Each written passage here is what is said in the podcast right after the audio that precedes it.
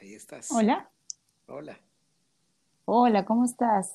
Bien. ¿Me escuchas tú? Sí, perfecto. Bien. Lo logramos. Sí, al fin.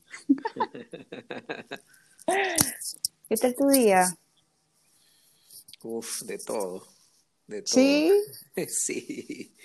Ha estado bueno, pero sabes que hasta hace unos, hasta hace una hora Ajá. Pensaba escribirte y decirte, oye, de repente mejor hablamos mañana. También, ¿ah? No, este, pero sabes lo que después pensé es, sí, claro, eh, las cosas que me estaban dando vuelta en la cabeza no son cosas que pueda resolver y tampoco es que iba a ser algo, no sé, algo en mi cabeza productivo, vamos a decir, sino que al revés, Claro, dije, ibas qué a bonito, chorrear en la cama, sí.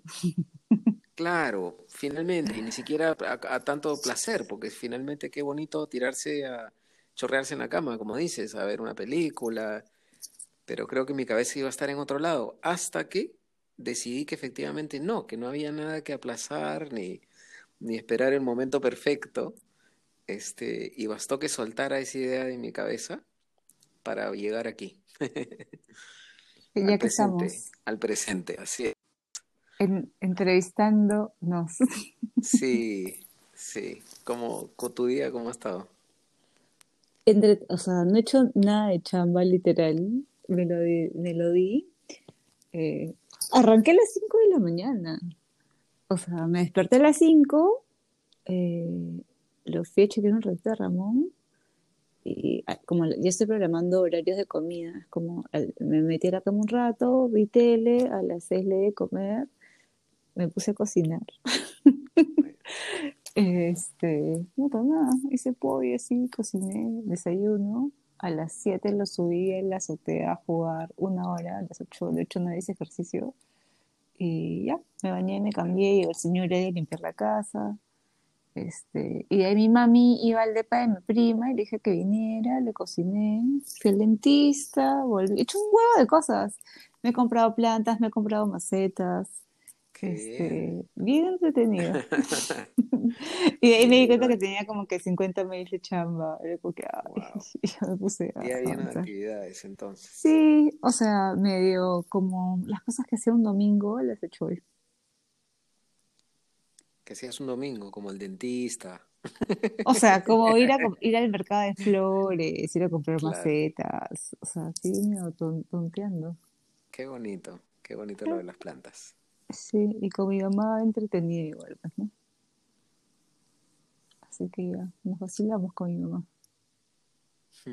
Qué bueno, qué bueno. Duermes poco, ¿no? ¿Te parece que duermo un poco? O Ayer, sea, ¿a qué hora hemos terminado de hablar? Tipo a las 12, creo. sí, y levantarte a las 5, es brutal, ¿no? Para mí. Sí, sí, sí, sí, sí, sí. Y normalmente soy dormilona, pero es que claro, con Ramón es otra cosa. O sea, hasta que nos adaptemos, supongo. Porque a mí me, me gusta dormir mucho, pero también Sí, en la cuarentena es como en automático me levantaba a las 7, se me altera un poco el sueño. Este, y claro, al principio de la cuarentena sí me metí algunas pepas para dormir, de ahí ya era como sentía que me estaban cayendo muy mal, las dejé, probé con cannabis, me cayó pésimo. Y a poco a poco se me iba regulando, pero igual me levanto en automático. Y también, como estaba con este rollo de, de, comer a mis horas, entonces tenían programado mi desayuno a las 7, y era como ya, sí, soy un poco así, soy un poco Mm, así. Sí, sí, sí, sí. Uf, sueño. Y yo creo que revela mucho también, ¿no? ¿Sí? Sí, claro. O sea, quién puede dormir, quién no puede dormir, quién lo concilia rápido, quién no. Pero caigo Este, rápido. sí. Pero y cuando te levantas, bueno, no sé, hay- también hay gente que necesita dormir menos, ¿no? Yo normalmente duermo un montón, o sea, a- o sea, hace dos veranos mis amigas alquilaron casa de la playa y literal me odiaron porque, o sea, ponía un pie en la arena y me quedaba jato. Te quedas dormida, qué Sí, rico. eh, salíamos, ah, ya, despierte ya, nos íbamos a la casa, se ponían a cocinar, me dormía. Luego, todo el tiempo dormía. O sea, igual en la noche tenía energía y jorgeaba, pero, pero literal podía dormir. Y yo duermo donde sea. O sea, Ah, no sí, me es una rollo. Yo también Sí, tengo eso, sí. es como, pucha. Es una virtud, ¿ah? Una cualidad. Sí, exacto. Sí, Esa es sí, una habilidad también. sí. Ahí las Poder de la universidad. Sí, exacto, es como donde Claro, sea. Donde sea, yo, yo también tengo esa capacidad de dormir donde sea. sí. Es Pero pucha, igual se has tomado pepa y esto para dormir. Sí, me alteré un poco ahí todas las cosas, pero ya he medio conciliado. O sea, no sé, eh, o sea, ahorita solo Ramón me altera un poco y ahí, claro, que he dormido. Sí, Ramón es quien me está alterando ahorita el sueño, porque normalmente duermo de corrido. Y- Pero sí, no, tienes razón, me has hecho observar eso, porque hace, en diciembre me dijeron lo mismo, que tenía que dormir más. Sí, o sea, no es que Sí. tengas que dormir más, pero, pero sí, es, es es una parte, es algo pues que, que, que nos constituye, ¿no? Hay un ciclo, así como está la alimentación, la digestión y claro, Bueno, pues, espero no estar, espero no estar ojerosa ni con cara de loca. Es lo, es lo único que espero, estar con cara decente. Sí, no, con el sueño hay todo un, todo un asunto, hay todas unas teorías interesantísimas, además de lo último que leí por ahí en un National Geographic, eh, decía que era como un, para empezar que nos volvemos locos si no soñamos, ¿no? Entonces es un momento que hay un reseteo, una limpieza ahí de, de recuerdos, un juego de que aparecen. Muy bueno, me, me, me ¿Y tú sueñas? No. Yo sueño, yo sueño bastante. eh, he escuchado muchas veces a gente decir que sueña en blanco y negro, no sé qué. No, a mí el sueño, tengo reconocer, tengo conciencia de esto, mis sueños me engañan completamente. O sea, mi imaginación, yo mismo, si lo que esté ocurriéndome, yo me lo creo. En ningún momento tengo una como supraconciencia que dice, ah, no, esto es un sueño, ¿no? Yo, a mí termino completamente engañado por mi sueño, sea lo que Ah, sea. ¿sí? para- sí, Ah, no, yo sí. sí logro reconocer cuando estoy, o sea, que, o sea, estoy en el sueño y logro reconocer que estoy en el sueño, entonces trato de controlarlo sobre eso. Es como, a ver, tranquila, estás soñando. Pero qué suerte, porque entonces tienes un poder, puedes hacer un poco lo que quieres o no. Cuando era más chica, ¿tú sabes lo que me pasaba? Era, claro, como las siempre he sido bien dormilona, y me despertaban y estaba soñando algo que me gustaba, lograba concentrarme y lograba continuar el sueño. Probablemente ya más dirigido, supongo, ¿no? Sí, Eh, o sea, muy intencional. Pero era como volvía a dormir y trataba de soñar y continuar mi sueño como quería. Y era como que me concentraba y lograba volver a dormir y a soñar eso. qué maravilla, te Ya envidio, muy eso loca lo ya. ¿no? No, pero eso te lo envidio. Yo, yo para mí una frustración, debo reconocer, este, que claro, así muy bien, muy bonito, mis sueños me engañan y todo, pero los sueños eh, eróticos, por ejemplo, o, ¿no? Recuerdo alguna vez, bien chivolo, ¿no? Que sueñas y de pronto te ibas a besar con la, una chica que te gustaba, entonces de pronto empezabas a sentir, porque qué maravilla el cerebro, ¿no? Como ahí está todo lo que sentimos y vemos en realidad, o lo, está por ahí, ¿no? Llega por las por, por, las vías pues de neurotransmisores y etcétera, hasta ahí, claro, yo era como que sentir el- la humedad de la lengua y me despertaba. Y es una frustración maldita y, y hasta ahora no sé, qué- no sé por qué me despierto, o sea, que no sé qué me pasa.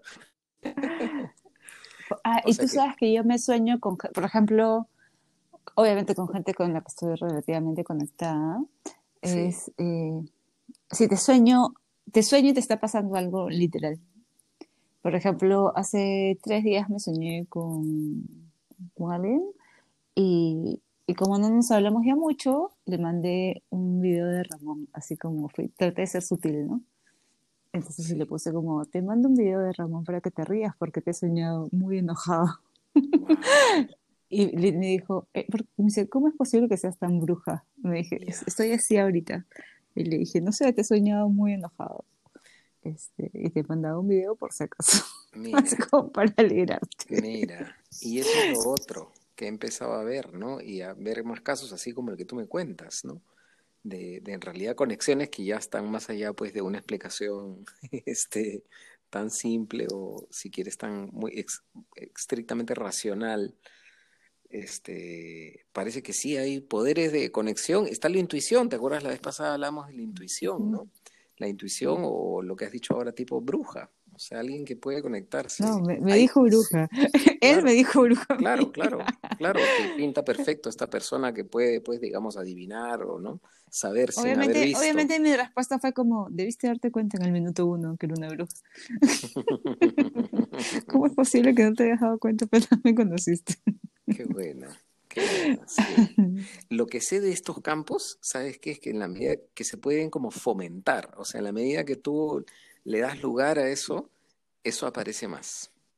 O sea, es como adiestrarlo. Sí, sí. Bueno, adiestrarlo me suena más a que algo ocurra como tú quieres, ¿no? Eh, diría yo como irte entrenando, ir empapando, así como que una, como que tus papilas gustativas fueras entrenando en detectar cada vez la detectas más fácil, algo así. Entonces, como que te vas conectando más con un lado de ti. Lo mismo con la intuición. Si tú empiezas a escuchar tu intuición y está, está siempre presente, en muchos momentos aparece, pero a veces la tapamos. Hay gente que cuenta que en su infancia tenía estas cosas tan, tan fuertes y por presión social les han hecho acallarlas y recién de adultos, por un camino de exploración personal, se han vuelto a encontrar con eso y han dicho, oye, yo tenía, toda mi vida veía imágenes y no sabía dónde venían. Y cuando le contaba a mis papás, decían que era mi amigo imaginario. Vamos, estoy exagerando, pero más o menos, ¿no?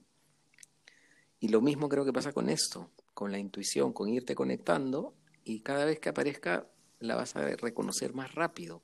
Con los sueños, mira a ti lo que te pasa, tipo bruja. A mí no me ha llegado a pasar tipo brujo, pero me pasan cosas como la que te conté también la vez pasada. Hay una parte mía que ya estoy seguro que no solo es, no, puedo decir que sea solo mi cerebro, porque viene de un lugar, ¿de dónde viene nuestra creación? ¿De dónde viene cuando nos inspiramos? Sentimos que nos inspiramos. ¿Esa, inspiración de qué parte viene de nosotros? ¿Ya? Entonces, ¿a mí qué me pasa? Me voy a dormir y me duermo y de pronto me levanto a las 3 de la mañana y tengo una idea. ¿Cómo esto? claro, exacto. ¿De dónde viene esto? ¿Cómo es posible que me levante? Y yo no me he acostado pensando en eso, ni es que, no, porque fácil sería explicarlo Claro, porque hay, cosas que a veces uno está como predispuesto, porque claro, si estás que le das muchas vueltas a una idea, probablemente en el sueño tu mente continúa pensando en eso y se da. Claro, pero si habías cortado la idea de cómo se podría llamar este, este podcast y de pronto te levantas a las 3 de la mañana inspiradísimo y con el nombre, sí. no hay duda que es alguna señal.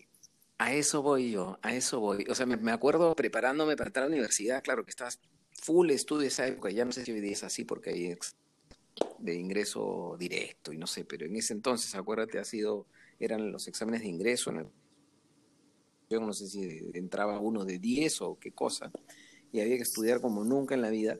Me acuerdo yo los días anteriores, claro, soñaba con esas cosas, soñaba con preguntas, y eh, o sea, era, es fácil de explicarlo, pero esto otro no sé cómo explicarlo, no, sé cómo, cómo explicar que me, no he estado soñando en esto, y de pronto me levanto y es como que tengo, ¿sabes? Es como que viera una certeza, y tan clara que parece en imagen. ¿Te acuerdas que te mandé? Era como una palabra convertida en tres, ¿no? Una encima de otra. Ese tipo de cosas me parecen fascinantes. Algo bueno tiene que salir de esto. si está con tanta energía y tan así, tan inspirado, sí creo que va a ser súper bonito. Sí. Y lo que yo sospecho es que esto nos puede pasar a todos. y lo que pasa es que, claro, no estamos atentos. ¿cuánto, lo escuchamos? ¿Cuánto lo escuchamos? Hay un tema de atención, como esta teoría que dice, no sé si has, leído estos estudios que hacen de neurociencia y etc. De, por ejemplo, si te enfocas en un color y de pronto sales a la calle y ves eh, más autos del color que te habían mostrado, ¿no? Entonces es como estás mucho más atento. Y eso es lo que nos pasa también, o sea, estamos tan bombardeados de información y de cosas que creo que tampoco prestamos atención al 100%. O, o nos parece medio una, una, un dato más o, una cosa ya sin sentido, ¿no? Eso creo que también nos puede pasar. Qué alucinante, sí, sí. Bueno, esto de la teoría a mí, ¿sabes, sabes a qué me, con qué me resuena? Por ejemplo, lo que nos pasa en la vida, cómo será la vida de cada uno pienso que por lo menos para mí es así, hay momentos en los cuales yo me he conectado con algunas cosas y de pronto esas cosas empiezan como a aparecer en tu vida. Entonces tú dices, wow, qué magia es esta, ¿no? A veces uno dice, la vida me está mandando esto para que yo vea. O qué suerte. Claro, o qué suerte, o qué, ¿no? Hay asombro frente a eso. Mm. después he pensado, con lo que acabas de decirme tú de esta teoría, con que claro, de repente es que uno cambia algo en su mirada también, ¿no? Además, ah, no es excluyente esto, pero es como que si te pusieras unos lentes con un filtro que, te permite ver más un color de la vida. Entonces, de pronto, es el paisaje era el mismo. Identificar los naranjas. Entonces, yéndonos así ya a lo, a la experiencia. Entonces, de, de, pronto te conectas tú con temas de meditación, vamos a decir, o de introspección, y por ahí mañana que justo te viene a hablar de lo mismo y tres días después te empiezas a ser amigo de alguien que da clases de meditación parado de cabeza en no sé dónde. ¿Y qué pasó? ¿No? ¿Te ha pasado algo así alguna vez? Sí, clarísimo. Y, y, lo, y en algún momento es como, no, lo, no, no le prestaba atención y en un momento sentía como que qué suerte. Y de ahí ya, claro, cuando paro y hago la revisión hacia atrás del camino, me doy cuenta que, o sea, yo estaba tocando las puertas y finalmente, claro, como estoy tan enfocada en eso, es como ya empiezo a detectar, sí, o sea, es como el ojo empieza a filtrar, como cuando vas a una tienda, a mí me gusta comprar, ¿ya? Entonces, como cuando vas a una tienda y en el acto los cartelitos rojos de oferta se me saltan, pero encima, ya. claro. Es un poco el mismo ejercicio. sí. Es lo mismo es lo mismo. Y ahí la pregunta se podría hacer de dos lados. Ojo entrenado, sí, yo pienso que sí, como lo que decíamos de la papila gustativa, ¿no? Que reconoce cada vez eres más capaz para ver eso. Sí. O si pienso en ropa, cada vez tienes más ojo para saber lo que te queda bien, ¿no es cierto? Este sería eso. Pienso del otro lado, ¿será que cada persona que nos vamos encontrando en la vida eh, habrá algo que aprender de eso, ¿no? Y te pasa para... A mí yo veo que me pasa desde cuando cosas que tengo que aprender que no me gustan, entonces es como que tema con algo en particular y eso te aparece una vez y te aparece otra vez y te aparece, te aparece broma, de mal gusto, es como hasta que no aprendas lo que tienes, te viene y te viene y te viene, ¿no? Y por yo, me yo me he quejado mucho de eso también. Y era, eh, o sea, igual es como, lo entiendes, pero en un momento no lo entendí. Era, a ver, estoy tratando de hacer la tarea bien, hecho esto bien, ¿por qué se me sigue apareciendo este tipo de perfil en la vida igual? ¿no? Era, no lo entiendo, no, lo entendía. ¿Y qué entendiste después? De ahí eh, era como lidiar con eso porque finalmente siempre me encontraba en una posición en la cual yo sentía que tenía razón, razón plena, no había sentido muchos de mis errores frente a este perfil de persona. Y de ahí es como lo llevo. ¿Qué es lo que te comenté hace poquito? Que es como, y esta vez, este, en este último episodio y en esta última cuarentena, lo que me ha enseñado es como ya no tengo ganas de luchar ni educar a nadie, ni hacerlo entender a nadie. Es como, ya está. O sea, es lo que hay y la gente es como es y, y ya, no, no, me queda más que aceptar eso, ¿no?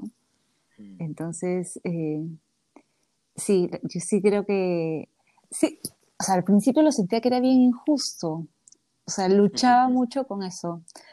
Y creo que he llegado, no sé si es la vejez y que voy a cumplir años pronto, me siento vieja. Madurez, madurez, madurez.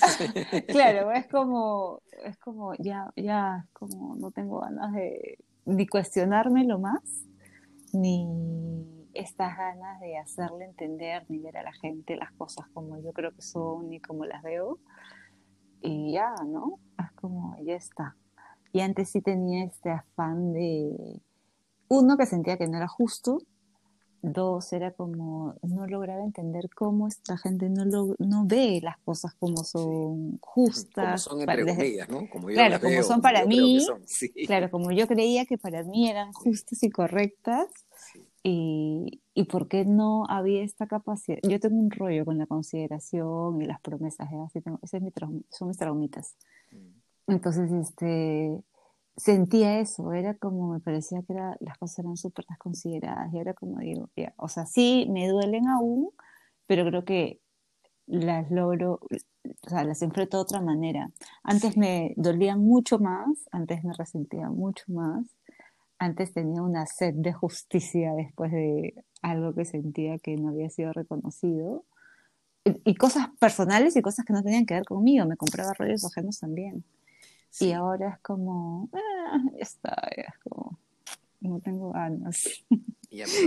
prefiero, ir a comprar plantitas. Claro, claro, lo, puedes esquivar más fácil. Ahí yo en lo que tú me cuentas, yo escucho que hay, hay un primer giro, ¿no? Tú has pasado de, de ver en los demás algo que a ti te molesta y querer corregirlo, cambiarlo, a decir, pucha, esto de repente a mí no me toca cambiarlo, o por último, qué flojera, ¿no? Ha habido algo que ya poquito a poquito has dicho, rindo de esta pelea, ¿sabes qué? Que hagan lo que quieran, yo me voy a comprar plantitas, ¿no es cierto? Hay un primer giro que has hecho, ¿no es cierto? Sí. ¿Lo sientes tú así? Sí, ya. Sí. Y, y, y yo siento que el segundo, y de esto hemos hablado también, paso que uno podría hacer, o otro camino que uno podría hacer, es todo eso que nos molesta y que uno era decir, bueno, a mí, a mí esto que me toca. Claro, hay una cosa sana de decir, mira, yo no me hago problemas y yo sigo mi, yo sigo mi camino, sí, aceptación, correcto. Pero una otra pregunta más podría decir, ¿qué es eso lo que, me toca realmente, no? Eh, hay, hay un ejemplo muy sencillo que hace poco alguien me enseñaba me decían, mira, cada vez que tú señalas con un dedito, si tú haces el ejercicio ahorita, Doménica, decir, pon cómo señalas a alguien, como decir, este pata tiene la culpa. Pero mi índice hacia adelante. Tu índice hacia adelante, y yo te pregunto, ¿cuántos dedos te están apuntando a ti en este mismo instante? Tres. Ya, esa es la proporción. cada vez que tú dices algo para afuera, este, en el fondo hay tres cosas más que te puedes decir a ti sobre eso. Sí. Y tú sabes, claro, como soy súper picona, eh, también me costaba entender esto, ¿no? Y además también entender la vida, porque eh, también siempre tengo un ejercicio de querer entender las cosas, que también en un momento he logrado aceptar que no voy a poder entender todo. Y, y claro, era, por ejemplo, el por qué se presentan estas situaciones repetitivas y, y además que tú dices es demas, demasiadas coincidencias juntos, todo es tan parecido. O sea, el día de la, literal, el día de la marmota la película. Y claro, y de ahí es como uno no se logra ver, pues, ¿no? Cuando estás tan metido en un rollo y, y lo que hablas un poco de, claro, si señalo el frente tengo los tres dedos acá ahorita señalándome a mí, eh, no te logras ver, ¿no? Porque creo que también como estamos ensimismados en, en tener la razón sobre una situación o, un juicio determinado, creo que lo más costoso es parar y mirarte. Sí. Uf, uf, esto es interesantísimo. Sí, es lo más costoso, por supuesto.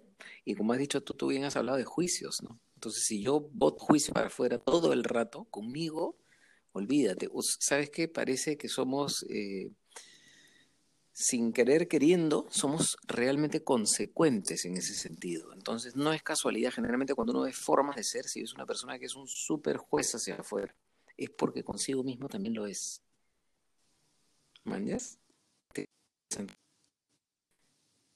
Caso, no parece que fuera el caso el tuyo, y yo que me siento totalmente identificado con el juez del mundo, mira este cómo no se puso mascarilla, etcétera. este, eh, ah, pero tú sabes que yo tuve todo un debate con unos amigos de eso, con el rollo esto, porque mi sensación, eh, bueno, yo he sido, no sé si he sido un poco más relajada, simplemente he estado súper encerrada, pero tampoco me molesta, o sea, sentía que esta gente que me parecía sabueso de ventana, chequeando quién no tenía mascarilla, me daba la sensación que era más una, eh, medio de piconería. Seguro. Mi, mi, sensación era como, si yo estoy encerrada acá, o sea, ¿tú cómo te atreves a salir y te da igual? Entonces no sentía que era un, un, sentimiento de protección y de preocupación, más bien sentía como, oye, esa gente, esa gente tiene las pelotas para salir por la calle sin mascarilla y yo tengo que estar acá en mi ventana encerrado, tapado. Entonces, no sé si también es una visión pesimista mía, y así como que de odio a la, a la naturaleza humana, pero de poca fe, pero sí, o sea, no, no, no sé, yo tengo una visión así un poco pesimista muchas veces. Sí. Pero mira, yo después me puedes contar que, en qué sentido lo ves tú pesimista, pero lo que diría, lo que me acabas de decir, es que eso apunta exactamente a lo que estamos hablando, que es más allá, o sea, acá no estamos discutiendo tú y yo si está bien o está mal llevar mascarilla, ¿no es cierto? No hay una gran verdad. El error sería pensar que la hay. Lo que estamos señalando es que precisamente cuando a uno le jode mucho esas cosas, cuando estás en la ventana, como has dicho tú, como lo has dicho muy bien, este, ¿cómo se llama este que está mirando en la ventana todo el rato? Tú lo acabas de denominar. Como un sabueso. Sí, como el sabueso de la ventana. Entonces yo estoy encerrado acá, estoy mirando a ver quién se porta mal y ahí le quiero caer. Entonces, el, ¿cómo decir? El motor de esa persona, efectivamente, que está señalando hacia afuera, probablemente responde eso a algo que debiera mirar de sí mismo. Entonces, sería grandioso si esa persona se puede preguntar, en vez de pensar que todo lo que fuera está mal, podría preguntarse a esa persona, por ejemplo, ¿por qué a mí me jode tanto? Y quizá una de las respuestas posibles, que no quiere decir que sea en todos los casos, sea la que tú diste.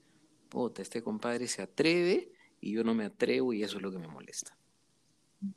Sería una de las posibles explicaciones. Me puedo imaginar varias más, pero acá más que quedarnos, nuevamente quisiera que no nos quedemos en, ah, está bien esto, está mal hacer esto, está mal mirar por la ventana. No, no, no estamos hablando de eso, estamos hablando de algo que ocurre en la vida y que nos gatilla un fastidio. Y frente a ese fastidio, señalamos para afuera y siempre el truco mágico para llegar a un mayor grado de profundidad podría ser, ¿qué es lo que a mí me molesta de esto? Pero tú sabes que también a veces pasa que este, en este ejercicio, eh, lo hice hace poco, y también dije, a ver, ¿por qué me enoja esto? Pero también empecé como a, hacía desmembranar situación tras situación, y dije, no, pero esta persona es súper egoísta también, o sea, porque también es como, ya, esta ley del espejo, ¿no? Tenemos que aplicarla para reconocer, avanzar, etc. Pero en un momento también hay que detectar cuando tienes enfrente una persona que es muy egocéntrica y muy egoísta, y también hasta dónde, hasta, dónde, o sea, límites, ¿no? Sí, eh, sí hasta dónde es, es este donde puede ser algo que sea tuyo y también tienes que en un momento reconocer que es de la otra persona y tú ya no puedes hacer más al respecto porque también sería exponerte. Eh, eso, por ejemplo, es una cosa que yo he aprendido. a mí me cuesta, cuando, hay gente que quiero mucho y en serio, es como a mí me cuesta, me cuesta muchísimo poner límites.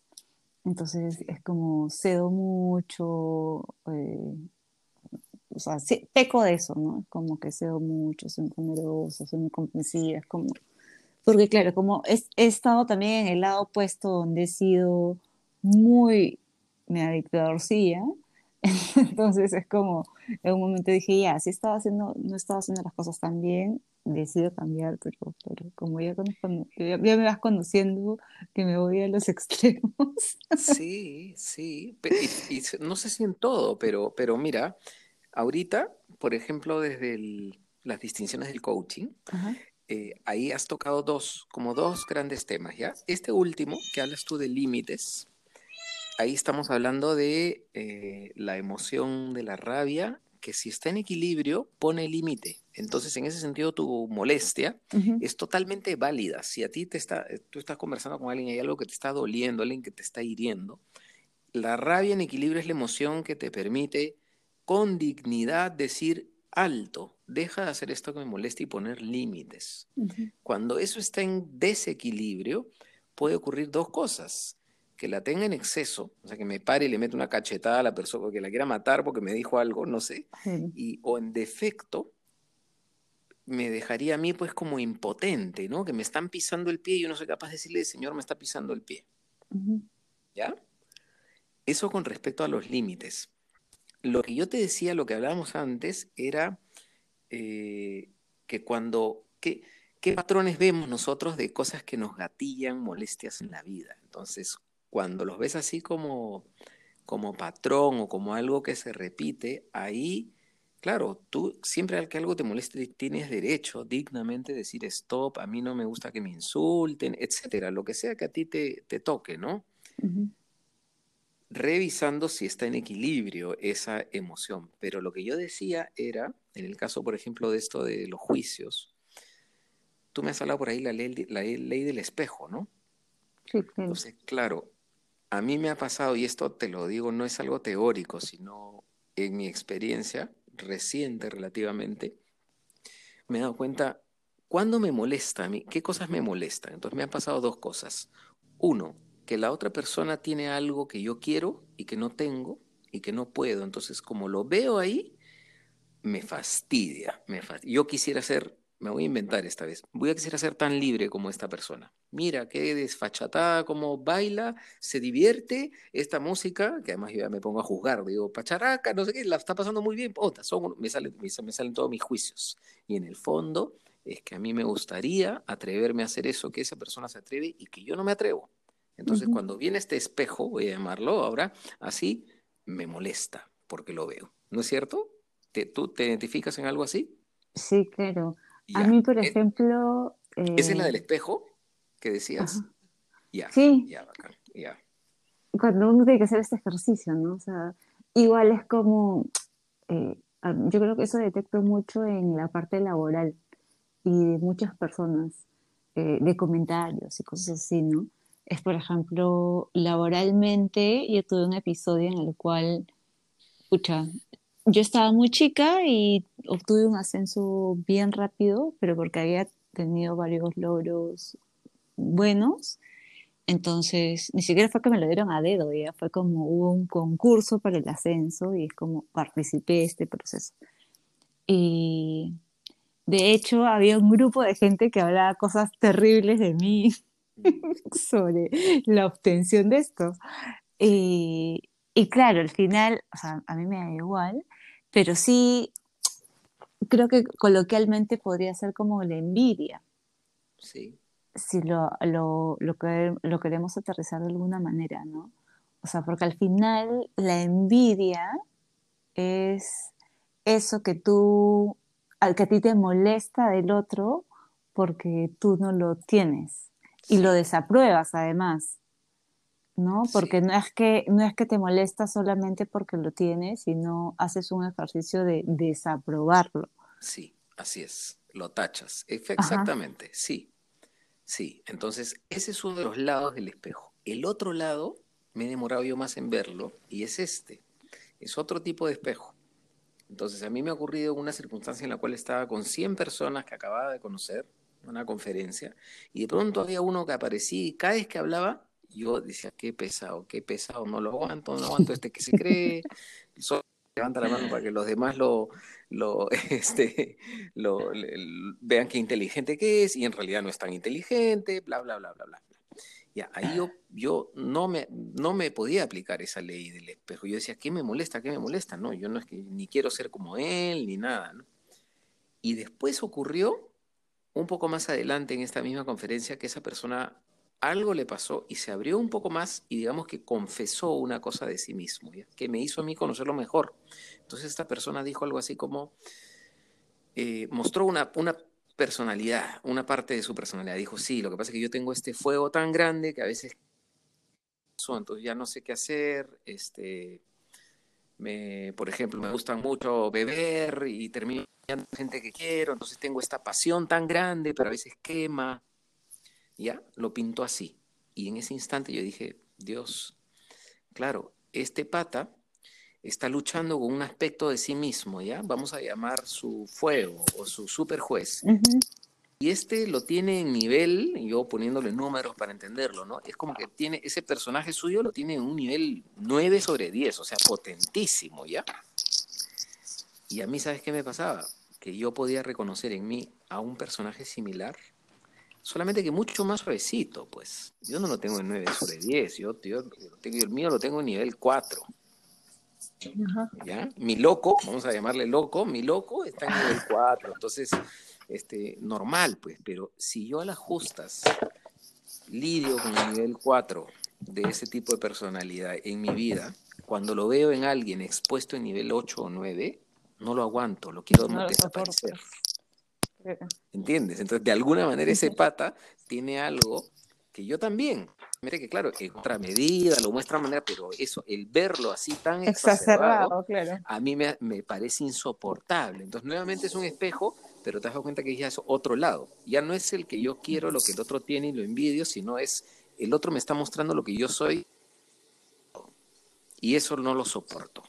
Porque yo a las justas estoy acá, de, a las justas convivo, así estoy haciendo las paces con mi loco nivel 4 y cuando veo un loco nivel 8, uh, no lo aguanto, pues. Sí, eso puede pasar. E, eso, sí, creo que ahí me siento mucho más identificada y empiezo a entender más cosas. Mm. Mm, me ha costado, me ha costado ver eso, pero, pero ahora es bien bacán, porque tengo, y ya sé que es muy probable que cuando me ocurren cosas que me molesten, y, te repito, distinguiéndolas de la molestia de que me estás pisando el pie, te tengo que decir que pares de, ¿no? Que me molesten gratuitamente, voy a decir, como te digo, como que pasa alguien haga algo que no tiene, no tiene nada que ver conmigo y me molesta, y ahí yo puedo mirar y mirar las dos cosas. Y creo que es un ejercicio excelente, pues. Si empezamos a mirar las cosas que ocurren y que nos gatillan fastidio, desde ese lado, imagínate, ¿no? De hecho, yo estaba al principio me reacia con todas estas eh, versiones de, de la ley del espejo, de mirarse, porque claro, estaba tan cerrada en, en la razón, supongo, ¿no? En, en creer que, sí, sobre la razón. Y claro, al principio me costaba tanto, porque era como, o sea, no, la otra persona está mal, la otra persona es súper desconsiderada, ¿qué está pasando? Eh, pero sí, al final el tiempo creo que te, te, empieza a llevar un poco a entender eso, ¿no? Sí, en el mejor de los casos, porque también puedo decir o no, y hay gente que se muere eh, peleando por tener la Ah, y tú sabes que yo envidio también a muchas, ya, algo sí que yo tengo de envidias, no sé si te has cruzado con esta gente que va por el mundo así y no le importa nada. eso me parece increíble, porque claro, como yo sobrepienso las cosas y como que ya hubiera hecho eso, como todo el rato pienso esas cosas, pero hay gente que va por la vida haciendo lo que sí, o sea, eso, y me parece, me encantaría lograr eso, es como hacen lo que sienten en ese momento y, no hay, no piensan en las consecuencias, si afectan al otro, no afecta. Eh, ese nivel de inconsciencia, no sé si, o sea, me es como la, la típica frase de la ignorancia eh, ¿es, la, ¿Es la ignorancia libre? No, no, es la, la verdad te libre. No, es la verdad. Ser culto es ser libre, pero claro, tú dices como la felicidad del ignorante, una cosa así. Claro, ajá, como cuando, le, o sea, si no sabes, no te afecta, ¿no? Entonces, eso envidia mucha gente, ¿sabes? Que va, va por la vida así como, ah, Ah, hoy día lanzo el plátano en la vereda. No me importa si alguien se resbala o no. eso digo. eso capaz es bueno, digo. ya, mira, mira, yo pondría una distinción. En la envidia, mira la envidia versus la admiración. Entonces, en la envidia yo creo que hay un componente de decir, yo quiero lo que el otro tiene. Y es mejor o sea, como envidia me suena más a lo que contaste tú de tu chamba. Entonces, a ti te ascienden y los demás les molesta. No quieren que te hayan ascendido a ti, se dan todas las explicaciones por qué no te vieron ascendir, querían que los asciendan a ellos. Eso me suena a envidia, ¿no? Esa es una cosa. Tú podrías decir, yo admiro a la gente que vive sin hacerse problemas, por... y complete usted la frase, ¿no? ¿Qué dirías en este caso? O sea, ¿Envidia o admiración? no, o sea, me admira que sean así con chanes. Mm. Ah, ya. claro, es un mix. Pero admiro que, sean, que, que, tengan que tal concha para vivir así sin preocuparse. Qué buena.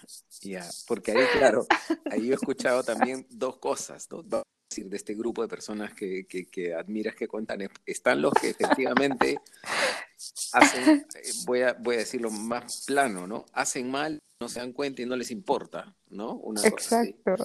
Y, y, yo, en la primera parte del discurso, yo me estaba imaginando otro perfil. Yo decía, esta gente que va por la vida y que en realidad tanto por nada, ¿no? Como que es mucho más liviana. Yo estaba escuchando una, una connotación Te, te alucinabas este... a un pata caminando y su claro. fondo musical así de Jack claro. Johnson. Exacto, que no le importaba mucho, ¿no? Ganar plata, lo mínimo. Alguien que daba las cosas simples de la vida. Sigo escuchando. Y ahí yo digo admiración. Yo no envidia, ¿no? Pero no, el otro, el otro. Doménica, necesitas seguir viendo terapia. Ya, en el, en el otro caso yo creo que es una, sale más tu jueza, sale tu jueza y le estás claro. llamando, le estás llamando eh, envidia, sí.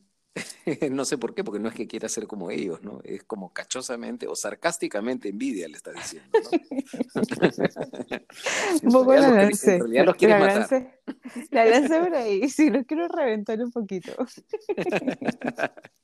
sí. sí.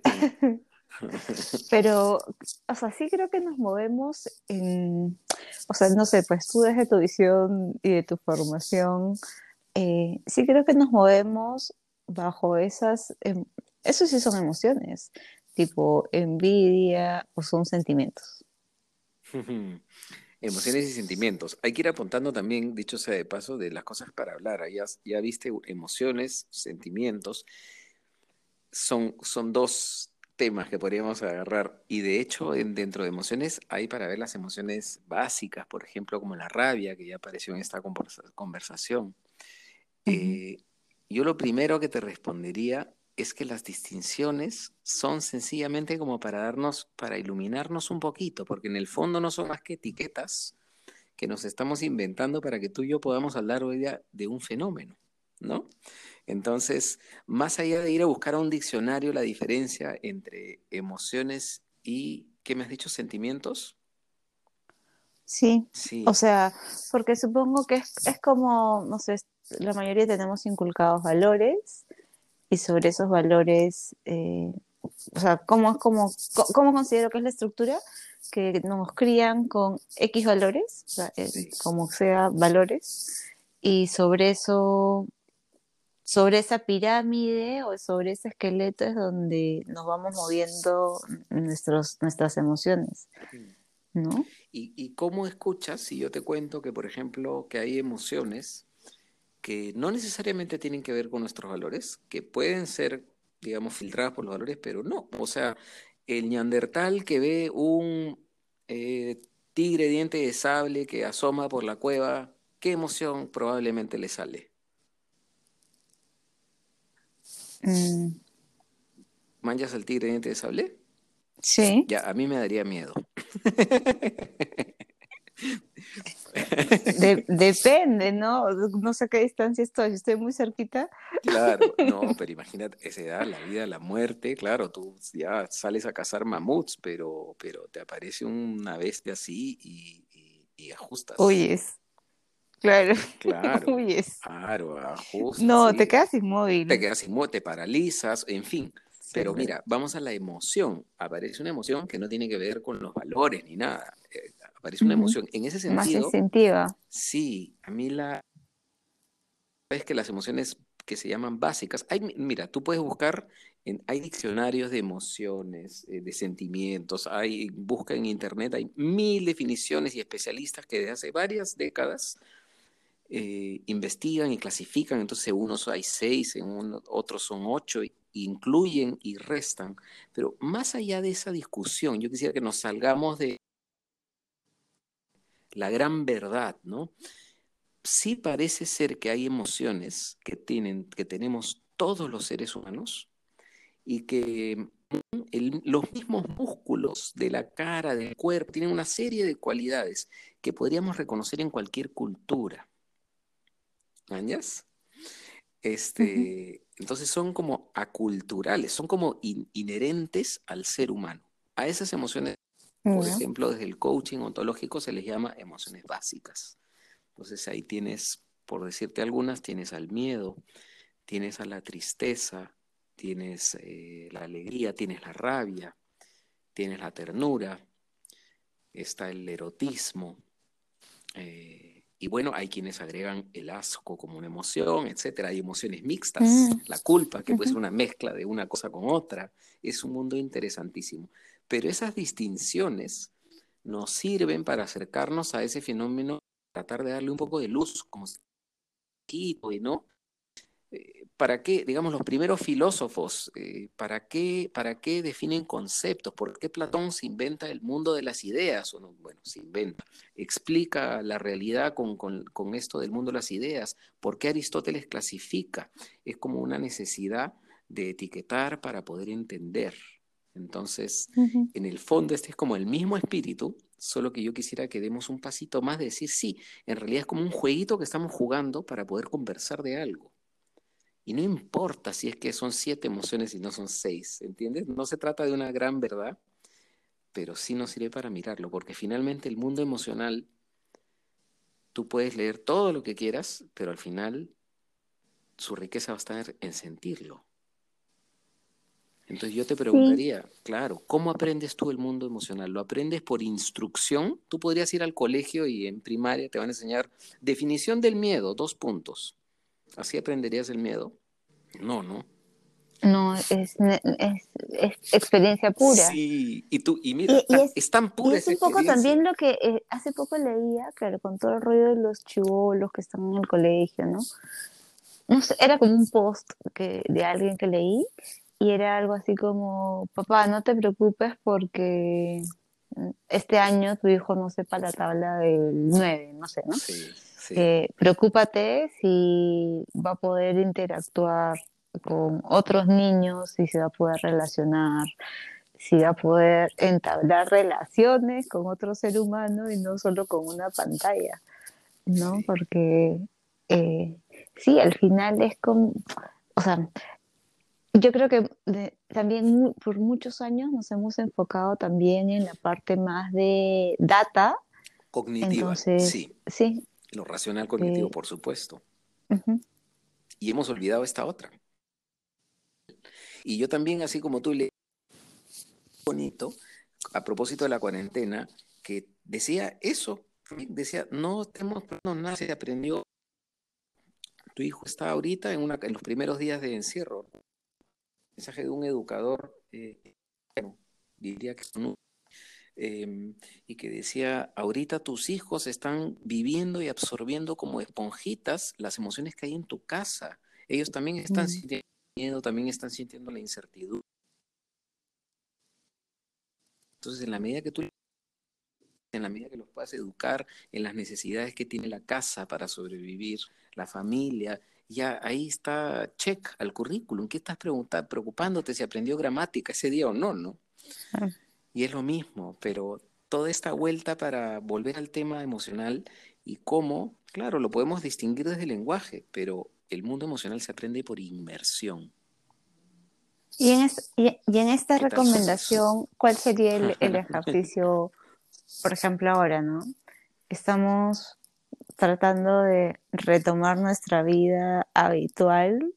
Eh, yo creo que igual en estos días el contacto físico sí ha sido, o sea, sí es, es una brecha que tenemos que, y es necesaria. A mí sí, por ejemplo, sentir el abrazo de mi mamá después de dos meses ha sido como súper cálido, ¿no? O sea, como se sentía que, en un momento sentía que lo necesitaba, así. Sí. Y, Mira qué bonito, porque sí, dime, dime, dime. No, no, y es un poco para que nos, o sea, nos cuentes más de desde esa, desde cómo lograr enfrentar estas cosas, porque finalmente sí hemos logrado sobrevivir a esto o manejarlo con otros estímulos, que tenemos 20, 20 pantallas en la casa, O sea, tienes la pantalla de la tele, la pantalla de la compu, la pantalla del celular, la pantalla de la tablet, los, los jueguitos. El meme en el que estás sentado frente a la compu todo, ¿no? Para el sexo, para el trabajo, para la diversión, para los amigos. O sea, tienes 20 pantallas y claro, esto puede darnos una sensación de no sentirnos solos, de sentir que estamos conectados aún, y porque literal estamos conectados más de lo habitual, creo yo.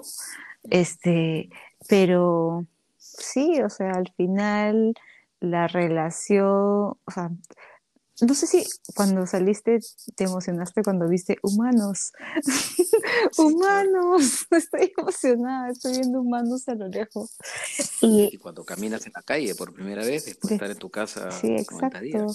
y, y, y si tuviste la suerte de a tiempo poder, o después de un largo rato, abrazar a alguien que querías, también esa sensación no, no le no le iguala ninguna, ni 50.000 Zooms fiesteros, pues, Sí, sí. Mira, lo que, lo que tocas eh, es como el, el, Has descrito un mundo ahorita que da para mirarlo de mil lugares y es una maravilla porque ahí podemos tomar muchas entradas y hay muchas cosas que decir. ¿no? Por ejemplo, de lo que nos está pasando, ¿no? De la pandemia ahorita y de la cuarentena que ya acabó. En muchos sitios en nuestra ciudad ya se han abierto muchas posibilidades, pero igual todavía estamos en una situación pues de emergencia. Eh, más allá de cómo, mira, tema emocional, enfrentar no sería la palabra, sino yo creo que hay que, hay que vivir las emociones. Y yo voy a tocar una, que yo creo que es la que podría dar pie a una siguiente conversación, porque porque mira, ha aparecido las tres veces que hemos hablado nosotros antes y, creo que es una que nos toca a todos en este momento, que es la tristeza.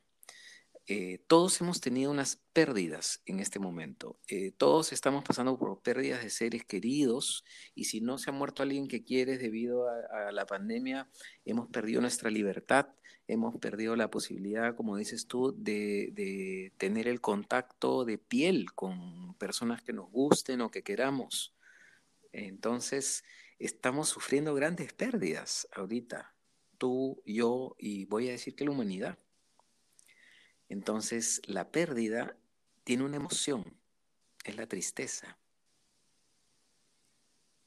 Sí, sí, y tienes razón porque eh, no solo es una pérdida física, sino hay una pérdida emocional y de libertades, que es lo que me comentabas sí, Sí, y la pérdida y la tristeza es fascinante y como todas las emociones no es ni buena ni mala. Yo aprendí que era mala, por ejemplo, me he demorado 40 años eh, en darle un poco la vuelta al asunto, o totalmente la vuelta, y darme cuenta que no es que era mala, claro, pues yo a mí me dolía la tristeza y la evité a toda costa haciendo todo lo que podía, eh, ejercicios, eh, distracciones, alcohol, todo, todo lo que podía, hobbies para escaparme de una emoción. Y las emociones, volviendo a, la pregunta cuando dijiste diferencia entre emociones y sentimientos, a mí me encanta la definición de decir son olas de energía que nos mueven a hacer cosas, nos predisponen a cosas. Entonces, ¿qué es el miedo cuando viene el tigre? Ocurre un cuerpo, una energía, que yo la siento, la puedo localizar, me pone en un nivel de contracción, papá, y me predispone a algo, me predispone a salir corriendo o a quedarme quieto o a defenderme, y así cada emoción tiene como un sentido que es incontrolable. Entonces yo no puedo no sentir, eh, eh, ¿sabes qué? Como esa persona que está... dice, no tengas miedo, no tengas miedo no me sirve de nada o leía el otro día alguien que decía, eh, cálmate es la palabra que nunca ha servido para calmar a nadie, más o menos, ¿no? Claro. y con las emociones pasa ahí. Pero si nosotros empezamos a pensar en las emociones como energías, como una ola, a mí me encanta la, analogía, es más, me las han enseñado así últimamente, ¿no? Si, si pensamos en, en sentimientos como extensiones más grandes de mar, ¿no? Emociones con, con más duración, eh, las emociones serían olas. Tiene la de una ola que viene y pasa, y es un momento que pasa. Y luego tenemos estados de ánimo, que serían ya grandes extensiones de mar. Pero para ya no, ¿no? Para ya no irme tan lejos, mira solo. Ay, pero qué linda forma de graficarlo y hacerlo tan didáctico. Sí, y además, ¿sabes qué? Es una, mira lo que has dicho tú, esto es para graficarlo y es para entenderlo. Nadie está diciendo que esta sea una verdad, ¿no? No es que, ah, sí, esto, entonces esta, las emociones son más chiquitas, ¿no? Estamos sencillamente usando una herramienta que tenemos, que es la cognitiva, racional y nuestro lenguaje para hablar de esto. Pero finalmente si nosotros dos nos pudiéramos sentar en un mismo cuarto y ocurrieran algunos hechos que gatillaran nuestras emociones, las dos las sentiríamos, los dos las sentiríamos. Y es fantástico cómo las emociones se contagian. Y lo he hecho yo con 100 compañeros a la vez. Contagias en la tristeza y a todos nos dan ganas de llorar. Es increíble. Es mágico. Somos como unas esponjas de esas energías. Y, lo que quisiera... Que es, un poco también la la histeria colectiva, podríamos explicarlo así. Sí, por supuesto, se puede contagiar. Sí, sí, no. En ese sentido, sí. Pero eh, mira la tristeza, ¿ya? Para volver a, cerrar un poquito esto, que es algo, una emoción muy presente ahora. Si no la vemos como algo malo ni bueno, sino como algo que es, que nos predispone a algo, la, la tristeza da cuenta de que de cosas que estamos perdiendo, ¿no es cierto? ¿Y cuál es el regalo que tiene? Porque para algo sirve. O sea, ya así, así lo quieras explicar de por qué Dios nos puso las emociones o la vida o cuál es el sentido, vamos a decir, darwiniano de las emociones. ¿Por qué los seres humanos tenemos algo que son, que ahora estamos llamando emociones, para nuestra supervivencia? ¿A qué nos, a qué nos predisponen? Y yo, y, y yo diría, es para traernos al presente. Hay un quiebre en nuestra vida que necesita nuestra atención para poder continuar, tanto con el miedo del tigre como la tristeza. Entonces yo te pregunto, eh, ¿qué regalo tiene la tristeza? ¿Para qué nos sirve? ¿Para qué existe la tristeza en nuestras vidas? O sea, de hecho yo acabo de pasar un episodio familiar duro, yo sé. ¿no? O sea, la pérdida de mi abuelita. Eh, y claro, como te había contado, a mí me ha costado mucho llorar. Eh, mucho. O sea, después de cuatro días creo que recién pude llorar. Y, detecté dos cosas. O sea, uno, la tristeza que sentí. Eh, finalmente es, un repaso de cosas que no, que sentí que me faltaron hacer mm. o no las hice tan bien. Y dos, porque conecté con cosas que yo tengo miedo que me pasen y que veo reflejadas en su vida, ¿no? Es, por ejemplo, yo conecté con esas dos cosas. Y de ahí, eh, pucha, em, encontré un montón de fotos antiguas y cosas que había escrito mi abuela y todo.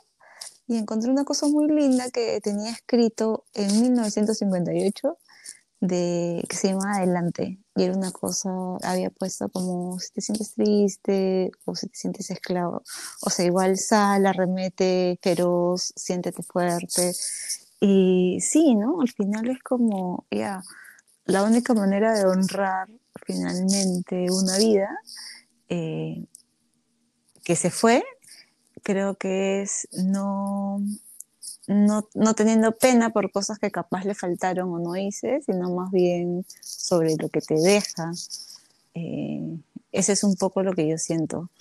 Y de ahí, como ejercicio personal, de hecho, ha permitido un mayor acercamiento con mis tías, con mis primos, ¿no? Entonces, este, compartir un poco más, probablemente estaba alejada.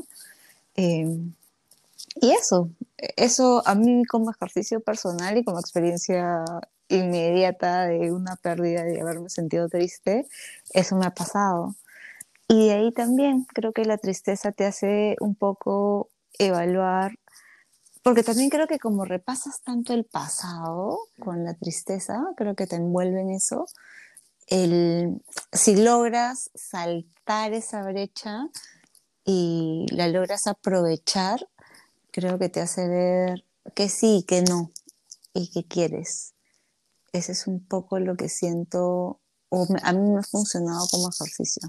Pues mira qué, qué maravilla y qué belleza lo que ha pasado y, qué triste a la vez, ¿no? Pero ahí está la tristeza bien pintadita. Es triste, nos da pena, da cuenta, mira con lo que te ha conectado a ti, da cuenta de algo que has perdido, una pérdida, ¿no? Y, y como has dicho tú, te conecta con el pasado, predisponer a cierta añoranza, ¿no?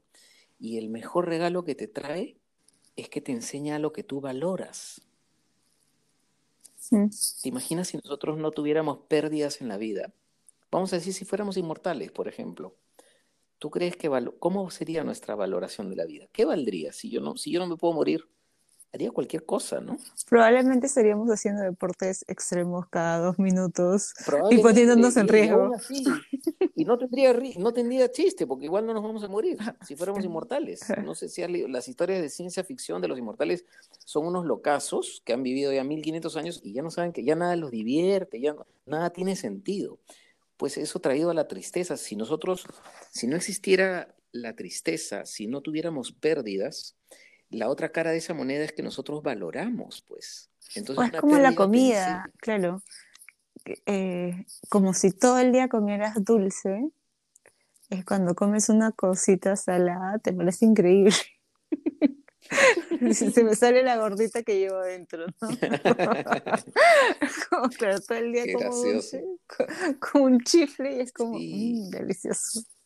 Sí, pero más bien, no sé cómo podría hacerte la analogía con el ejemplo de la comida, pero claro, es como, como si tuvieras el hambre y, valoras, o sea, si no existiera el hambre, no valorarías este... El alimento. Claro, e, es, es, esto es como, te sirve para valorar lo que tú valoras en la vida. Entonces yo, la pérdida de alguien querido hace que yo qué pena a esta persona y a las personas, y también puede hacer plantear mi, vida con respecto a personas que tengo vivas todavía. De repente son los que dicen pasar a mi mamá porque no sé cuándo se va a morir, o quiero cuidar a mi hijo porque lo valoro mucho. Entonces, todo lo que tú valoras, lo que yo valoro, lo que, lo que amamos, lo amamos gracias a que conocemos también la posibilidad de la pérdida. Y la pérdida es de la tristeza es la emoción que va ahí. Equilibrio, ¿no? Valoración, añoranza, tú ves tus fotos y de ahí voy a ponerme esotérico, es decir, el universo te regala una cosa más. Tu abuelita te dice a través de un no sé qué, te dice un mensaje lindísimo para tu día de hoy, ¿no? En lo que me has contado. Mm. Sí. En exceso, porque uno se podría quedar en exceso ahí está la melancolía, melancolía está la depresión.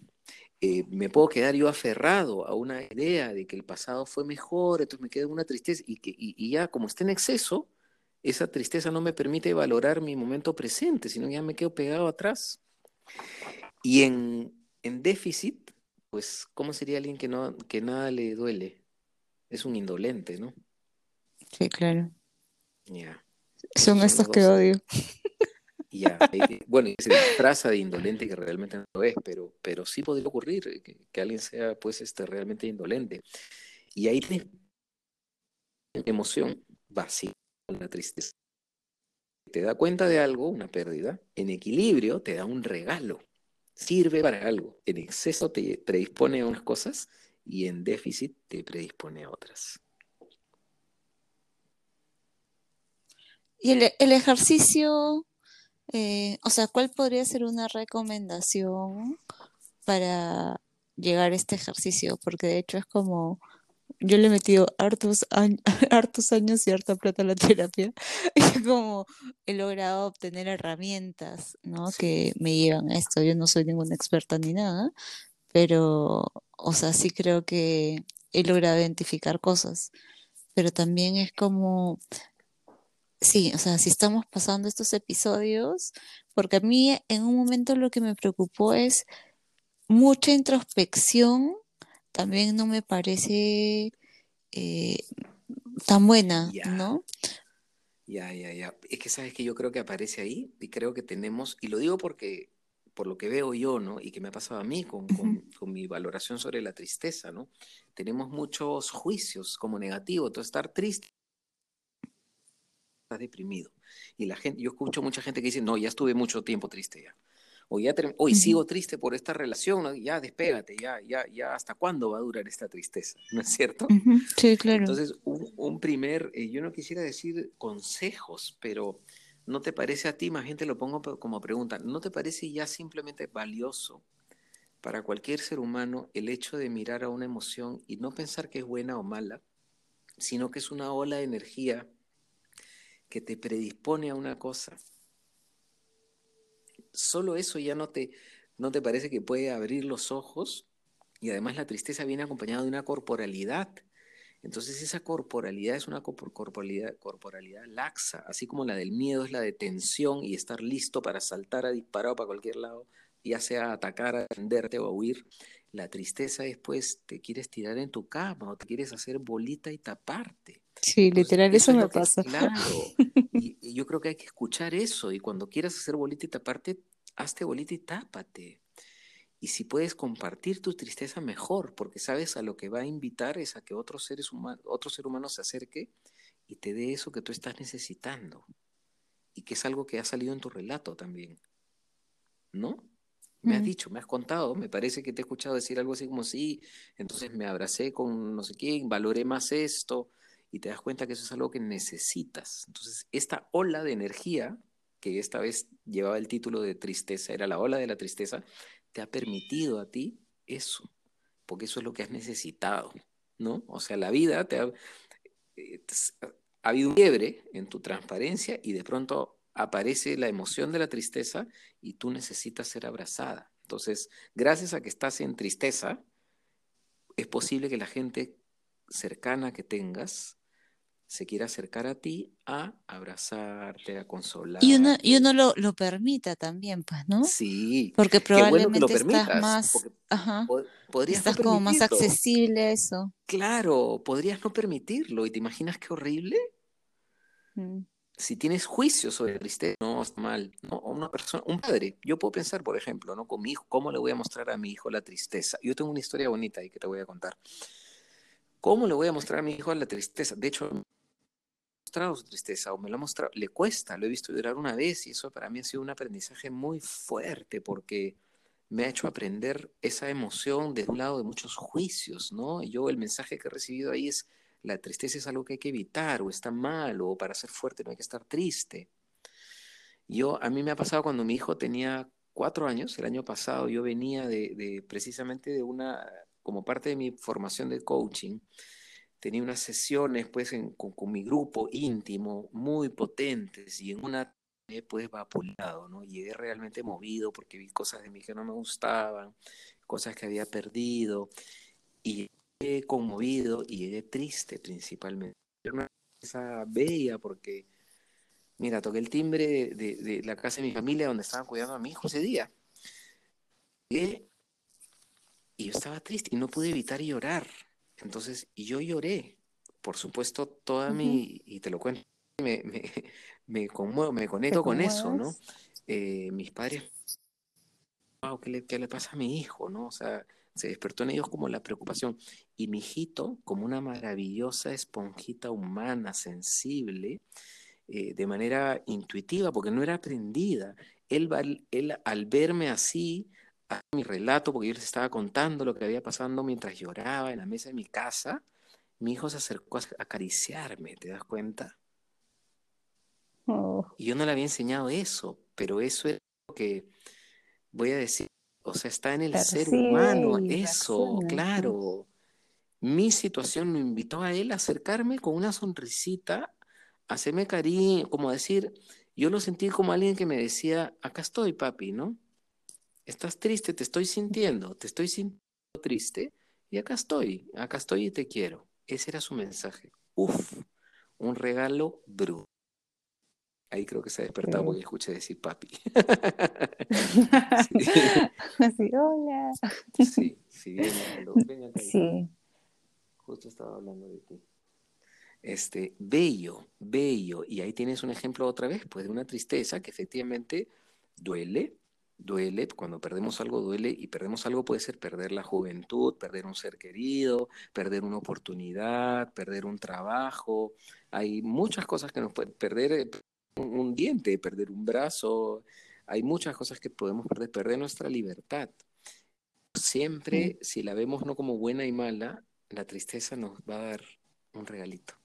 Y si nos entregamos a, la emoción, ya no voy a hablar solo de la tristeza, pero a la emoción que sea la que nos toque, si está en equilibrio, eh, va a ocurrir algo, ¿no? Algo, algo vamos a aprender, algo va a pasar, algo que necesitamos va a pasar. Entonces, yo sí creo, claro, toca, si es que estamos tristes, toca estar tristes, pues arropémonos, cuidémonos, abracémonos a los que podamos, lloremos porque no podemos abrazar a los que queremos. Yo creo que eso Y además porque hay, hay, de alguna u otra manera hay que tener un, un desfogue de tanto, de cualquier emoción, creo yo, ¿no? Así sea la alegría, la, la tristeza, la angustia, porque, porque después el cuerpo te grita, o sea, por ah, ejemplo... Y ahí vamos al siguiente paso. Efectivamente, eso que tú, yo y muchos queremos quiero controlar mis emociones, controlo mi miedo, controlo mi tristeza, no quiero ser triste, ajusto el voto, así se ajustas literalmente el cuerpo y no lloras y no sueltas, que es lo que está queriendo ocurrir en ti. Entonces, después, eso como es una ola de energía, eso algo pasa, porque estuvo en claro, ¿dónde revienta la ola? ¿Dónde revienta la ola? Entonces, lleva, lleva por esta ola de energía a la emoción de la rabia. Entonces, ¿qué pasa yo si cada vez que siento rabia me la guardo, me la guardo, me la guardo. Es como un volcán que va a reventar, ¿no? Mm. En cambio, si yo, otra vez, y vamos a las distinciones, ¿no? En equilibrio, la rabia me podría servir, por ejemplo, para decir, basta, esto no, para poner límites. En exceso es la ira, pues, salgo a matar. Y en déficit eh, sería una persona que se deja violar y no dice nada, ¿no? Mm es interesantísimo el mundo emocional. Y mira, estamos hablando de un, de un aspecto de las emociones. Está el otro, el otro, el, otro dominio que podemos hablar es el dominio corporal. La, emoción se, manifiesta en el cuerpo, está nuestro cuerpo. Tú cuando conversas con una persona puedes ver el lenguaje corporal y es fascinante. El cuerpo no miente. Yo te puedo estar contando a ti una historia y mi cabeza se ha inventado la historia, te puedo estar mintiendo o yo creyéndome totalmente lo que te estoy contando. Pero si tú te fijas en mi cuerpo, mi cuerpo no, mi cuerpo no miente. Ni el tuyo Como tampoco. Shakira, sus caderas no mienten. claro. Nada que ver mi comentario. se, me, se me viene a la cabeza. es que sí, lo que se mueva o lo que no se mueva o lo que tenga eh, contracción o no, eso no va a mentir es fascinante. Me imagino que es lo que estudian además todos estos que de, espías de detectores de mentiras. Esto, hay un lenguaje corporal que es muy revelador, muy revelador. como esta serie Light to Me. Claro, buenas, así la veías. Sí, sí. Sí, un capo. Sí, un capo. Entonces, mira, tenemos para mirarnos en cuerpo, tenemos para mirarnos en emociones, y tenemos para mirarnos en el cognitivo, que es el que creo la mayoría hemos aprendido. Cuando hemos sido tú y yo, hemos ido a estudiar en una universidad y, ese es el, campo que se ha privilegiado, creo, en nuestra, en nuestra sociedad en estos años, ¿no?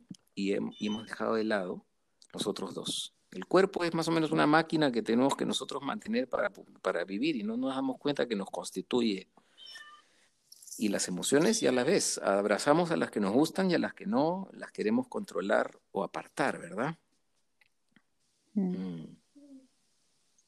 Y, en, y, en, esta situación inclusive, como hemos tenido de, de alguna u otra manera, en algún aspecto hemos perdido el control de algo o la certidumbre de las cosas que creíamos que habían, iban a pasar este año, creo que también en ese sentido, eh, las, las, este vaivén de emociones también creo que nos puede, o sea, no sé si golpear es la palabra, pero sí creo que es un, nos lleva, nos puede confundir, ¿no? Porque también era, hace poco conversaba con unas amigas y muy, eh, somos cuatro en un grupo y dos parecían contar un paraíso y otras dos estábamos como, basta, esto está terrible, ¿no? Entonces, eh, vivir también bajo este paraguas de dominar todo al 100% también es contraproducente, creo. Mm. Es, ¿no? Porque si, si lo hablamos gráficamente como lo has logrado plantear, de que es como un mar, y las emociones van y vienen y son diferentes oleajes eh, y revientan de diferentes maneras. También es como, sí, o sea, es bien difícil lograr esta estabilidad que creo que en algunos casos ha sido lo más duro y creo que en esta época nos ha tocado enfrentarnos a nosotros, porque ha sido bien largo es como, creo que yo creo que al principio era como te daba la sensación de que ah, no pasa nada, 15 días en la casa, y de ahí era mirarte todo el rato, o sea, en un mismo espacio. Sí, sí, mucho que decir y quizá yo creo que sería bien pertinente, podríamos hacer una conversación exclusivamente con lo que sentimos que está pasando en este tiempo puntualmente por la pandemia, porque ahí yo te diría, claro, estoy de acuerdo, esta, esta situación ha sido una situación que nos ha empujado a algo. No me atrevo a decir a qué, porque creo que acá... Claro, porque hay, hay varios mundos. Distinto, ¿no? Esto para unos es difícil, para otros ha sido... espérate, te, perdí un ratito. ¿Tú me escuchas? Sí, perfecto. Ya, este, pero em, lo que sí diría de esto? Por ejemplo, yo he escuchado algo que me gustó mucho, que es decir, tenemos, se nos ha parecido una oportunidad de aprendizaje mucho mayor que las anteriores. Tú hablabas hace unos momentos de que tener todo controlado. Yo digo, ¿realmente lo teníamos? No, teníamos nada. controlado. La incertidumbre era la misma desde que hemos nacido, desde que hemos aterrizado en esta vida. Hay una incertidumbre alucinante mágica, terrible, y ya depende de cada uno cómo se la viva, ¿no? Cómo nos vivimos la incertidumbre. Y de pronto lo que ha pasado. Pero, pero por ejemplo, por ejemplo, eh, eh, claro, es que es una ficción que al final nos hemos dado cuenta es una ficción, pues. Nada certero. Sí, e, e, entonces si estamos de acuerdo que es una ficción, ¿qué es lo que ha pasado ahora? Podríamos decir, ¿qué paja? La ficción se ha hecho realidad gracias a esta situación. Entonces nos está enseñando esto, ¿no? Mm lo que creíamos que era una ficción, nos dimos cuenta que, eso, exactamente. Ya, pues entonces ya tienes, mira, un mismo fenómeno, ¿cómo te puedes parar y verlo de diferentes lados? Pues entonces uno podría decir, wow, qué loco, ha pasado la pandemia, no sé si fue Dios, el universo, eh, la evolución de la humanidad, la vida, Darwin, lo que quieras, pero hay una situación en la cual puedes verlo así y lo puedes ver así, ¿no? Yo tengo amigos que dicen, qué terrible esto, ¿cuándo va a acabar? Y estoy harto. Y hay gente que está como también fascinada, diciendo, qué increíble esto que está pasando, ¿a qué nos invita, no? ¿Qué estamos aprendiendo de esto? ¿Qué podemos hacer frente a esta circunstancia? Entonces, sí, yo creo que ese tema puntualmente da para hablar, ese me parece interesantísimo, ¿no? El de lo que está ocurriendo ahorita. Sí, y es, es, y es, y es duro desde un lado y de repente es maravilloso también, porque como todo, la pérdida. Ya te digo, yo el, el, el cambio más grande que he tenido en mi vida, en mi transformación personal, ha sido a partir de un evento doloroso que yo no hubiera elegido jamás. Y de pronto eso ocurre y me trae un montón de dolor y me trae un regalo alucinante. Entonces, podríamos leer esta circunstancia, ya si fuéramos como un ente grande así humanidad, también este podría ser una cosa así, no lo sé. Um, lo ideal sería eso. O sea, yo creo que todo el mundo sí. Yo estaba un poco pesimista en ese aspecto porque detecté otras cosas. Entonces, porque era como ya, esta situación debería llevarnos a todos a evolucionar, a ser mejores personas, bla, bla, bla. Y, no sé si mi ojo que estaba un poco pesimista en ese momento, pero empecé a detectar más bien, decía, no, siento que no es así, siento que más bien es un develamiento de las cosas feas. Eh, no sé si va a tener que pasar algo más para que logremos el, porque sabes que creo que es lo único que nos salvaría, es un mínimo de consideración, o sea, ya ni siquiera es como ser empático, tratar de ponerte en los zapatos del otro, no, simplemente considera que el otro también es un ser humano que también, al igual que tú, necesita comida, techo y una esperanza de algo y ya.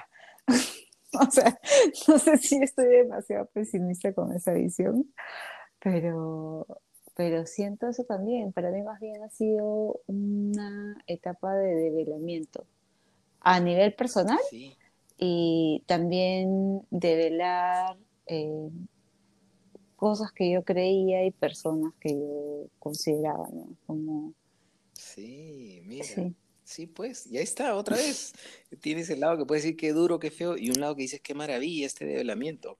¿Sabes cómo dice mi, mi, la profesora, la directora de la escuela donde he estudiado, yo, coaching ontológico, eh, dice en broma, y me encanta, es another fucking learning opportunity. Literal. vaya que es una vaya que es una gran oportunidad de aprendizaje, pero, pero claro, es fucking learning opportunity, ¿no? No, va, a ser tan, divertido la lección. Sí, sí. Nos va a costar. Sí. Sí, y uno podría preguntarse también, ¿no? ¿Cuántas pérdidas más necesitamos para valorar las cosas que tenemos? Entonces yo de pronto valoro el hecho de poder salir caminando a la calle y respirar sin tener que usar una máscara y antes no lo valorábamos, hemos tenido que perderlo para valorarlo, ¿te das cuenta? Entonces es como todo parte de un, es la, la maravilla de la vida, pues. Es fascinante. La vida. Que al final... La vida. Y, y no hay certeza. ¿Y sabes en qué? Sí, bueno, ¿sabes cuál es la certeza que tenemos? Y eso es otro tema para hablar. La, muerte. Lo único. Es la única certeza que tenemos y es la única de la que no, la que no queremos hablar. La única de la que nos corremos. Sí, la única que no queremos aceptar y es la única certeza. Este, ese es otro tema ¿ah? para hablar. Y es bien loco, ¿no? Porque normalmente es como si yo tuviera un queso muy rico en mi red, todo lo hago referencia a la comida, qué realidad. si tuviera en, mi refri un queso súper rico con una fecha de vencimiento en la etiqueta, obviamente estaría pendiente y haría, prepararía una noche rica con ese queso, con un vinito, antes de que llegue la fecha. Pero con nuestra vida ni siquiera queremos nada, es como, porque finalmente si lo tratáramos así, probablemente viviríamos realmente plenamente cada día y no... ¿Cómo sería vivir plenamente con respecto a ese queso? De, o sea, de verdad es como valorar, aprovechar, tener prioridades claras, ¿no? Sí. Eh, y, y, con respecto al queso, yo creo que es comértelo cuando tengas ganas y también aceptar que de repente no te dio ganas antes de que se malogró o, o, o, no comértelo porque tienes deseo de otra cosa y lo estás llenando con el queso. No, y además es como, y capaz es el día que te lo comes, hacerlo con todo rico, disfrutarlo, aprovecharlo, porque sabes que ya no va a estar luego, entonces es como, ah, sí, lo disfrutas. Sí, vivir la clave, la vida en clave de qué pasaría si, si me muero mañana o en no sé qué horas, ¿qué haría ahorita, no? Hay gente que, vive así, ¿no? Sí, que, o sea, yo no estoy, no, como yo soy un poco más conservadora, creo, y más reprimida, supongo, eh, también, ah, también he cuestionado eso, ¿sabes? Porque porque también es un poco esa posición de solo importa lo que yo siento y lo que yo quiero y no importa más. Entonces también creo que mm. es la delgada línea entre el equilibrio, lo que tú hablabas, ¿no? Eh, y, y, los extremos y los límites. Porque también, si todos empezamos a vivir, a hoy día lo que quiero porque no sé si me muero mañana, también nos cruzamos con 20 locos en la calle. entiendo, no, no, yo, claro, yo creo que no es este, no es el derroche, ¿no? No es que si yo tengo ahorita unos ahorros me los voy a gastar porque me voy a morir mañana, porque no me muero mañana y me jodí. no tengo cómo vivir. y en todo sentido, ¿no? Pero creo que al espíritu que, que apunta esa, esa idea, o qué cosa es lo que quiere inspirar a nosotros en, en, en disfrutar el momento, las cosas, eh, en aprovechar pues lo que tenemos, en valorar, en tener la conciencia de algo que podemos perder y que vamos a perder en un momento, entonces mejor hay que entregarnos a vivir esto de la mejor manera que, que podamos, queramos. Sí, sí. Vivimos anestesiados muchas veces. A mí me ha pasado. Ya te digo, yo me quería anestesiar del, del dolor. Y para eso he tenido toda una carrera de, de distracción, sana, por suerte. No, no he resultado adicto a la, a la heroína, que hubiera sido una posibilidad y que debe ser la de muchos adictos, ¿no? De, de, de un escape a un hueco, a un vacío interno terrible. Pero igual yo me distraía haciendo. Entonces, por más productivo que eso sea, era una carrera contra, contra el no querer estar con algo que a mí me estaba pasando, que puede haber sido la angustia, el miedo, la tristeza, por ejemplo, ¿no? Y, y quizá, quizá la tristeza, y así te hablo de mí, si yo me hubiera abierto a eso, hubiera abierto mayores posibilidades de honrar lo que sea que me hubiera estado pasando y de repente hubiera tenido mejores conexiones con la gente que tenía alrededor en ese momento, porque me hubieran abrazado y me hubieran visto llorar. Sí, ¿Te imaginas? sí, es, es- lo que pasa que también es, como es estar tan vulnerable, eh, Mm. tam- también es difícil saber, no sé, también supongo que es un poco a nivel de crianza y experiencia, ¿no? Sí, creencias, crianzas. Estás apuntando, ¿no? Vulnerabilidad es otro tema que tenemos que conversar, ¿ah? Sí. Fantástico, sí, importantísimo, vital. Sí, porque también creo que es eso un poco, ¿no? Eh, y también es la confianza, porque también creo que uno en el tiempo también se va poniendo un poco más duro y más reacio a ser vulnerable, porque en los momentos que has sido vulnerable probablemente eh, ha sido más doloroso el haberte expuesto o, o la recepción de tus emociones al, al exponerte versus al simplemente, porque no sé si te ha pasado que has conocido a algún extraño y le cuentas toda tu vida sin ningún recelo. A mí me pasaba eso, ¿no? Que es como, es cuando, sí, a mí también. y, Pe- y- Pero lo otro que me estabas contando, y ya me, me estás contando tu historia, ¿mañas? O sea, eso, eso que has dicho como en general, como ley general, dice sí, porque uno se va volviendo es cada vez mío. más duro, porque, claro, es tuyo. Y, y es de muchos, y también ha sido mío. Ya no es mío hoy Ajá. Y hoy día estoy en el cual eso es al revés. Yo ahora me tengo que, me estoy atreviendo a volver a mostrar esa vulnerabilidad. Y es, me duele, ¿ah? Me duele y me aterra, y, y puede ser que me queme, y también puede ser que no.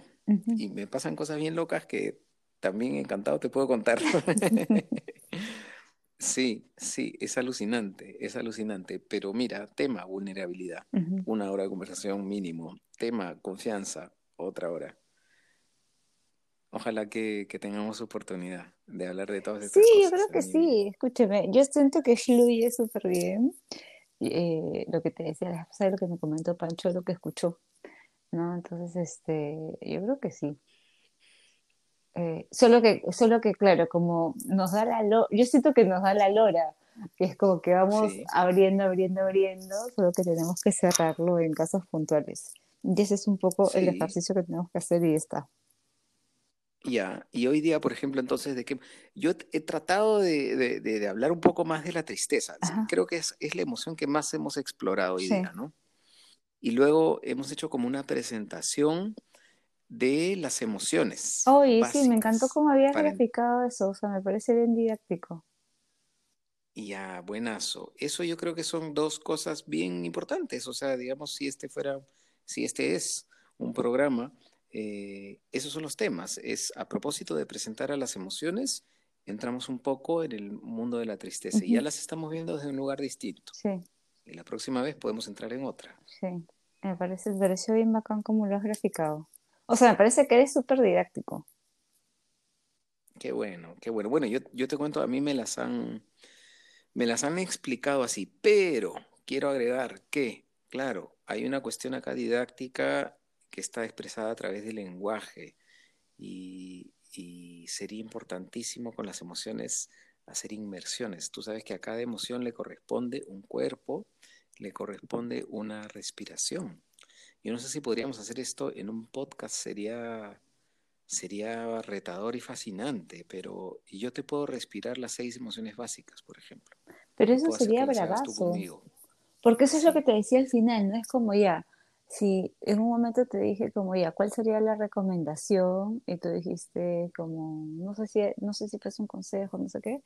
Fácil podría ser cerrar con esto, porque claro, la gente te escucha, va entendiendo un poco y es como ya, sí, me puedo sentir identificada, como que ya, yo estoy sintiendo esto, me ha pasado esto por acá, pero dame por, suéltame por lo menos un tipcito de algo de cómo...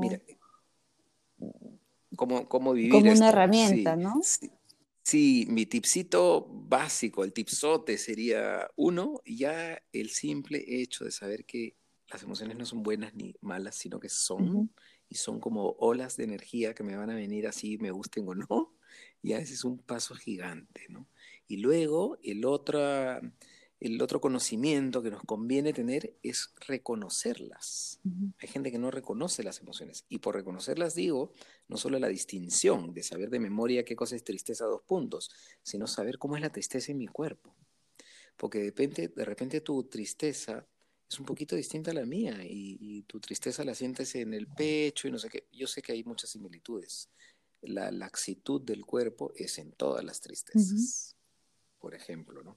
La respiración de la tristeza es, a ver si la pudiéramos dibujar, es como hacia arriba, una línea hacia arriba, como vas a hacer una montaña, y la bajada, ¿no? Esa es la inspiración, es... Esa que te... Sí, eso. Como un suspiro. Entonces, mira, exacto, eso, ya, ya me la corregiste. La bajada es el suspiro grande. La inspiración puede ser como... Y la subida es como rayitos que sube, sube, sube. ¿No? Te das cuenta es que me encantaría graficarlo, pero es como.